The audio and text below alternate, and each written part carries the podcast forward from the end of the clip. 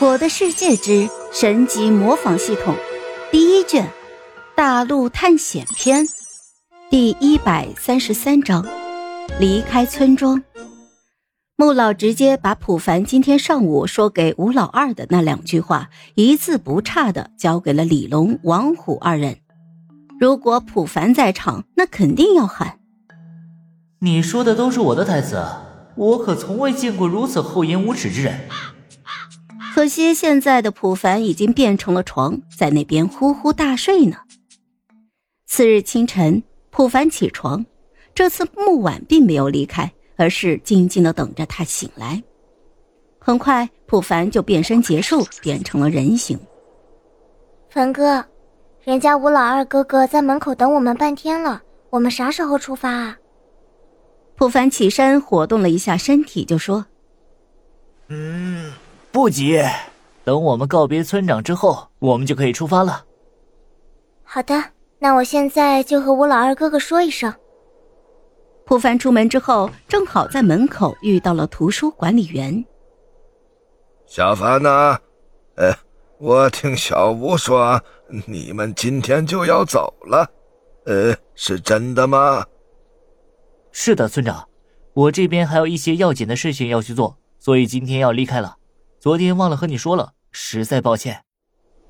哎，无妨，你们年轻人就该多去走走看看，哎，这广阔无垠的世界啊！哎，我们这边啊也没啥好给你的。呃，昨天的那本附魔书你忘了拿了？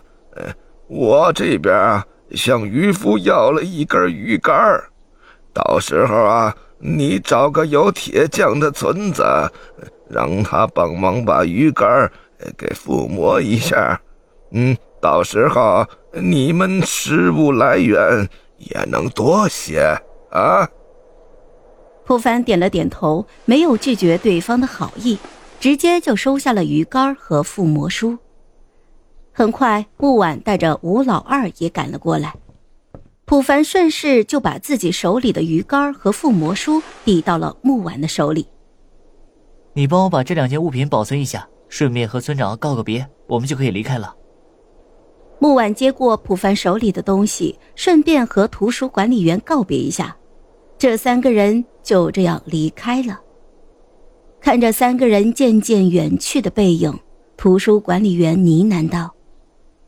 我穆家三代为了创世山而活，希望这种情况可以在你这一代结束。